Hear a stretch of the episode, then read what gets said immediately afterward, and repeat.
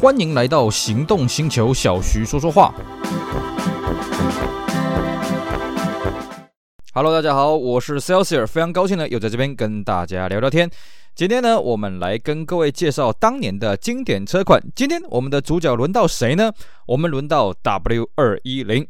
好的，我相信呢，如果你对老车有研究的话，一定听过 W 二一零这款车哦。论起这个 Mercedes-Benz 的 E-Class 哦。W 二零这一款车型可以说是历来改变幅度最大、外形让人家议论最多的一代啊。因为呢，这一代跟历代的这个关联度啊，真的都不大了啊。当然你说跟后面的 W 二一、二一二啊，长得是很像。不过呢，你跟之前的 W 一二四、W 一二三呢，哇，那真的是这个女大十八变了啊！其实坦白说了，W 一二三到 W 一二四呢，外形改变的算是蛮大的，但是不至于到毫无关联了。可是你从 W 一二四一直到 W 二一零，你会发现，哇，这两台车根本是判若两车啊！尤其是什么？尤其是 W 二一零一开始上市的时候，其实 Benz 原厂他自己也捏了把冷汗，哎呦，不知道这个外形啊，到底市场上接不接受啊？结果呢，市场上报以热烈的掌声啊！哦，证明了 Benz 这个大幅的突破呢，哎，是大有可为的，而且也成功的呢，让 Benz 在豪华车继续奠定它深厚的基础。因为各位要了解啊。BMW 也就是 Benz 的死对头，它的五系列呢，在 E34 这一代，哎，它的豪华的程度呢，终于跟 Benz 越来越接近了。你在 E34 之前哦，那个 E28 啦、E12 啦，不要跟我讲那叫什么豪华车啊，那个里面啊，那连核桃木几乎都看不到啊。那看起来外观呃内啊、呃、外观当然是很沙了啊，很动感了。内装呢，嗯，很实用，很动感，就这样，谈不上什么高级。可是你注意看 E34 这一款五系列呢，哎，它内装开始慢慢的这个质感已经拉上来了啊，这个高级的感觉已经。呈现出来了，结果呢，被这个 W 二一零呢这么一搞下去，哎呀，好不容易啊，这个一三四后继车一三九出来之后，又把高级化再把它往上带进了，哎，被 W 二一零这个外形一拉，哎，这个声量又跑去 W 二一零这边了啊，所以那个让 BMW 算是气得牙痒痒的。到底 W 二一零这个车子它当初开发还有在上市有什么故事呢？我们今天就开始来跟各位讲讲 Benz W 二一零这台车的故事。Benz W 二一零呢，这台车子是在一九九五年的六月二十四号做全球首发的啊。它的外形呢是来自于一九九三年发表的这个 Coupe Studio。其实严格讲起来，Coupe Studio 呢，它其实是后来的啊，比 W 二一零更晚发表的这个 CLK 第一代的雏形。不过呢，嗯，讲白了，CLK 的外形也是 W 二一零的这个变身版本啦。所以呢，当初在一九九三年发表 Coupe Studio 的时候呢。Benz 原厂就宣称这个是下一代这个 W 一二四下一代的 E-Class 的雏形啊，当然呢，这引发相当多的议论，大家觉得说，诶，你怎么有可能啊？啊，毕竟 Coupe Studio 呢，它是一个双门车，当时大部分的猜测是觉得说，这个应该是 W 二一零那个年代的 E-Coupe 的这个车型吧，结果没想到呢，Benz 来真的啊，在这个一九九五年发表的时候。W 二一零外形就跟这个 Coupe Studio 长得很像啊，当然 Coupe Studio 长得更像是 CLK 了啊，只是 CLK 的外形其实坦白讲跟 W 二一零也没有差很多就是了啊。所以呢，当时他这样子一发表的时候，大家这个惊艳四座，因为从来没看过 Benz 啊，Benz 上来一一直给人家一个乖乖牌，一个保守稳重的一个形象，诶，怎么他会在外观上做这么重大的一个突破呢？哦，这让人家跌破眼镜啊！不要忘了啊，Benz 在很早以前就已经树立了所谓的这个家族脸。比方说呢，这个 W 二零一啊发表的时候呢，它的外形就是一台缩小的 Baby S Class。那么 W 一二四呢，虽然它尾灯稍微跟 S Class 跟这个 W 一二六、W 二零一不大一样，但至少车头长得都一样嘛，是不是？那么到后来的 W 二零二啦，啊 W 一四零啦，啊或者是甚至这个 W 一二四小改之后，哎，家族的脸孔又一致了。结果你这个时候忽然来一个 W 二一零，嗯。这个很很特别嘛，C Class 跟 S Class 长得很像，忽然 E Class 长得不一样，哎，所以大家那个时候觉得，哎呀，你 Benz 怎么这么这个这个，不要说带种了啊、哦。这么敢去创新，这么敢去突破呢？而且更重要的是，这台车子也配了很多奇奇怪怪啊、当时算是科技上的配备了啊、我们这边就会跟大家好好的讲一讲。首先呢，这个 W 二一零开始呢，E Class 也跟 C Class 一样，开始分成不同的等级啊、分成所谓的 Classic 啊、这个 Elegance 跟 Avant-Garde 啊。当时的 C Class 分四个等级，也就是说呢，呃，这样听起来呢，这个 C Class 是 Classic、Esprit、Elegance 是 Sport，但是呢，W 二一零一开始是 Classic 啊、Elegance 跟 Avantgarde 啊，而且呢，Avantgarde 的外形跟其他的外形有稍微有点不一样哦，因为 Avantgarde 它的水箱罩的这个中网的格栅呢比较密，所以呢造成一个很有趣的事情哦。其他的 Elegance 跟 Classic，你从车头这样看 W210，你会发现它的视觉重点呢跑到旁边的这个圆头灯上面去了，而且你会觉得这个水箱罩中网的面积是缩小了。但是呢，到 Avantgarde 你会发现，哎，视觉重心又拉回水箱罩，因为它的这个水箱罩的镀铬的面积比较大哦，这是呈现一个完全不同的视觉这个感感受了哦。我觉得这算是一个很大的一个特色。再来呢，就是它的前叶子板呢出现了方向灯啊。其实，在 W 一二四部分的市场有出现前叶子板方向灯，那么 W 二一零呢，基本上除了美规以外，前叶子板在前期都有方向灯。这是为什么呢？因为它前面的真正的方向灯，呃，就是车头的方向灯呢，不在侧面上面。各位，你去看哦，W 二一零不管是前期或是后期哦，它的头灯是没有拉到侧面上的。W 一二三也好，W 一二四也好，至少它在头啊、这个车头的侧面呢加了一个脚灯在上面的。可是 W 二一零呢，它的方向灯在哪里呢？它的方向灯在外面那个比较大的那个圆圈圈的头灯的正上方啊。换句话说，在侧面的这个方向照明是不够的啊，所以在这个欧洲市场啊，在大部分的市场呢，都在这个叶子板加了一个方向灯啊。美国基本上对侧面的方向灯是不要求，所以美规是没有的。那么再来呢，它的头灯，哎，也首先出现了所谓的 HID 头灯啊。当年我记得媒体是宣传这个 W 二一零呢是世界上第一台搭载这个 HID 的量产车啊。不过我这一阵子呢，去翻了一下资料。当年 Benz 是没有强调这个事情，但是就我的印象中，当时啊，以一九九五年那个时候是没有其他车子量产车去配到 HID 这个车呃这个头灯啊，而且这个头灯啊，当时也是非常的惊艳四座，因为当时呢，台湾也有引进这个 Avanga Avanga 的这个 HID 头灯啊，在台规量是标配啊，那晚上亮起来呢，非常的绚丽啊。我记得它当时啊，这个外面这个大的这个圆灯呢，亮起来的 HID 是绿色的，偏绿色的，中间亮起来有点偏紫色的哦，亮起来。非常的好看，当然 HID 它是有个很致命的缺点，就是哎，它在这个起雾的时候跟这个晚上下雨的时候，基本上空气当中出现的水分哦，那你就跟瞎子一样，什么都看不到了啊、哦，这个容易被这个地地板的这个这个水渍呢给啊、吃掉这些光线，而且呢，当时 HID 的技术不是很成熟，坦白讲。当年呢，HID 的极光亮不是很好，因为当时的 Benz 它不是用所谓的鱼眼头灯、投射式的头灯啊，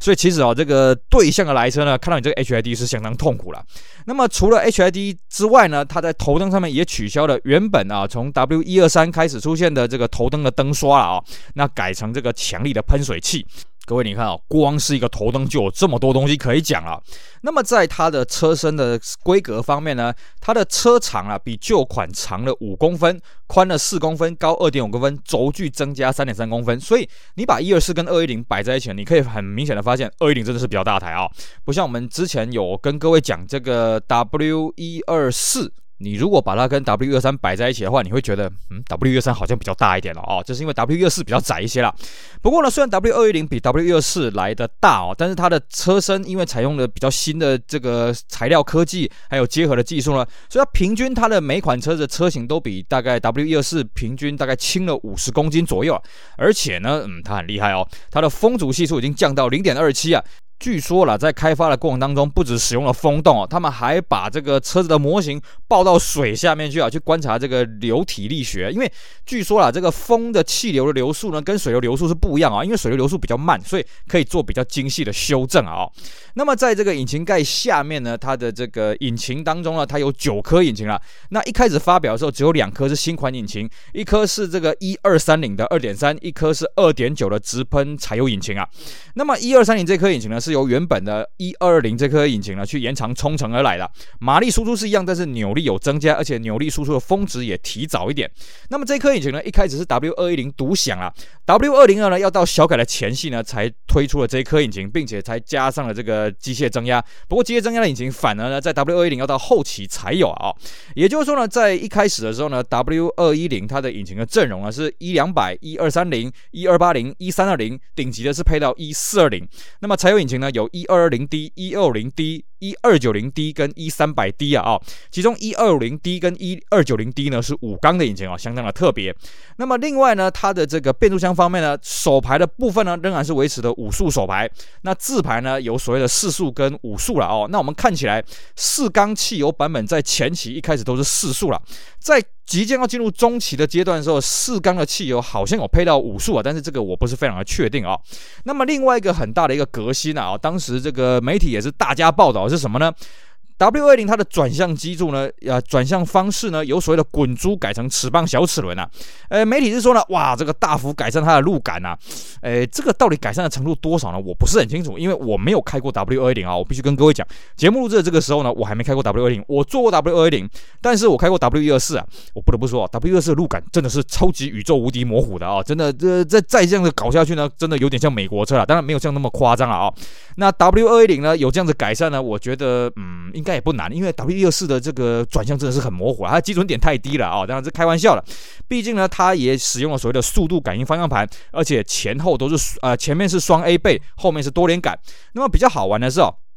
其实 W 二一零它的底盘有很多零件是跟 W 二零二共用的啊，这是为了要节省开发的经费啊。那么这样子也有个好处是什么？其实零件的价格也比较低一些，你也比较好找零件了啊。那么为了配重呢，它的这个电瓶是移到这个后座椅的下方啊，也算是蛮特别的啊。不是像 W 一二四呢是在这个前面的这个挡火墙之前啊。那么在这个内装方面呢，它的仪表板啊多了一个液晶啊，可以显示这个时间啊、温度、里程，而且号称会自己调整亮度啊。但是很奇怪的是，我觉得。这是 Benz 一个很奇怪的一个传统，就是它的仪表板上面没有档位指示灯啊，没有那什么 PRND 那个指示灯都没有啊，一直到 W 二零都还没有，甚至后期也都还没有啊。那么在这个时候呢，它的仪表的指针呢少了一个。宾士当年的招牌是什么呢？少了真空瞬间油耗的这个这个这个指针啊，我觉得算是有点可惜。那么另外一个是说它的亮度的调整哦，开过老 Benz 就知道，Benz 的仪表板的亮度调整呢，是你手要伸进去那个仪表板中间啊。这一次他终于啊，W210 终于想到了这个问题啊，终于把这个亮度调整改到边边去了。后来 W202 小改的时候也把它改到边边去了啊，这样子比较方便了。我们自己在开车就知道，有时候你手要伸进去里面，你会卡到方向盘，真的是不大方便了啊。那么在这个中央后视镜呢，它也配了所谓的红外线的防盗指示灯，那下面呢还多了一个未系安全带的警示灯了啊。那么讲到了安全带呢，就要来提一下 W210 的气囊啊。那基本上 W210 这个车子是配所谓的双安了啊。那在乘客座这边呢，还有相当大的一个手套箱，而且它手套箱是水平了，蛮厉害的。更厉害是什么呢？W210 搭载了世界首创的侧面的车门气囊啊，啊，就是说它气囊是内建在这个门板上面的，而且号称它的引爆速度呢比正面的气囊还要快。因为 Benz 它原厂的解释是说了，你侧你正面在撞击的时候，你有这个车头可以当缓冲，你侧面撞击门板的缓冲空间很小，所以它爆的速度一定要比这个正面还要快了啊。那么在这个其他的舒适配备方面呢，呃，这个仪表板呢，中控台的中央还有这个后车的车顶有配到所谓的停车辅助系统啊啊，它会用这个声音还有这个 bar 啊，那个显示那个调调重那个 bar 的那个东西呢，告诉你这个离障碍物有多近，而且呢，它这个时候可以选配的这个高等的自动恒温空调，号称这个东西可以感应车内跟车外的这个空气品质。如果呢这个啊、这个车外的空气品质太烂的时候呢，它会在荧幕上面显示 smog，并且切换。成这个空气内循环了哦，啊，也号称说它可以感应这个日照的角度，来调整它出风的风量了哦，这个我是觉得还蛮神奇的。同样很神奇的还有就是它一样维持了只有一根雨刷。W124 那个年代呢，推出了所谓的单臂雨刷呢，让这个雨刷的面积可以刷到这个不挡前挡玻玻璃的百分之八十六啊。但是呢，到了 W210 呢，它一样是单根的，而且它号称了，嗯，我改善了，我改善到八十八，而且都是这个所谓的世界第一啊。当初的 W124 号称这个雨刷面积刷到面积世界第一啊，那么 W210 呢，哎，又是世界第一了哦，这也是它一个很大的特色。至于在其他的这安全配备方面呢，哎，这这个时候的 W210 已经标配了电子循迹 ETS，在六缸的车型自排的1280跟1320呢，还可以选配 ASR 加速防滑系统。那 ASR 它的一个特色就是说，它不只是一般的防滑，它还可以抑制引擎的输出了。在一九九七年开始呢，又出现了所谓的 ESP，那么先给这个顶级的一四二零用，那后来的变成其他车款的选配。那么还有就是说，它可以选配一个自动角度感应的大灯了哦，那自己会切换近远灯，会去侦测呢，哎，对象有没有来车哦，这是它的一些基本的配备。那我们刚刚跟各位讲啊，这个车子分成了 Classic、Elegance、Avantgar。那我们这边稍微跟大家讲一下这三款车的配备的一些差异了啊。Classic 呢，它就已经有十四项的这个手手动的座椅啊，但是是手动的啊。那么 Elegance 呢，当然就多所谓的这个三组记忆电动座椅啦，中央轴枕，甚至中央轴枕里面呢有个置物盒，里面还可以变成一个冰箱，因为它有一个出风口。那这个轴枕的后面呢有后座出风口，并且 Elegance 开始配备到铝圈啊啊这个车身的镀铬饰条，双区恒温空调，并且可以选配电动的充气腰靠。那么 Avanga 呢多了什么呢？Avanga 它的内装呢改成所谓的鸟眼风木，在 Classic 跟 Elegance 它里面主要是比较亮一点的那个核桃木，那 Avanga 是配深色的鸟眼风木，而且 Avanga 我们刚刚讲过，它的水水箱罩中网呢是配了六栅的水箱罩中网，而且呢它有到了液晶恒温空调。那么其实啊，到后面它还有第四款车型就是 Sport 了啊，但是这个 Sport 呢是这个 AMG 的这个什么一五十一五五这种车型，那这种车型的细节我们之后会跟大家讲，并且呢从 W20 开始哦，E-Class 不再推出双门版跟敞篷版本了，各位千万要记住哦，CLK 这个车子顾名思义，它不是 E-Class。它是 C Class 的双门跟敞篷，它的底盘是 W 二零二啊，它只是把 C Class 的这个双门敞篷的车型呢，呃，改成 W 二零呃的改成 E Class 的外观了哦。到下一代的 CLK A 二零九也是这样，升到后来所谓的 E Coupe E Cabriolet 都是这个样子啊。也就是说，原本啊哦这个 W 一二四 W 一二三的年代都有推出所谓双门版本，甚至 W 一二四还有衍生出敞篷版本。到 W 二零啊，对不起，E Class 是没有推出官方的双门跟敞篷版本的啊，这个要跟各位讲一下。好，那这款车子呢，之后在台湾上市啊，是怎么样的一个车型的变化？那么美国又有什么样的改变呢？我们因为今天时间的因素呢，我们就留在下一集继续跟大家好好聊一聊 Benz W 二一零这一台外形非常让人家惊艳的这台 E Class 哦，希望大家不要错过。好，以上就是今天节目内容，跟大家聊聊 W 二一零这一台车的开发故事，以及一开始上市它有什么神奇的配备。阿里阿扎这样子就度过了一集了啊，你可以知道这台车是真的有很多学问可以讲，希望大家会喜欢，也希望大家继续支持我们其他精彩的节目内容。我是 Celsius，我们下回再聊，拜拜。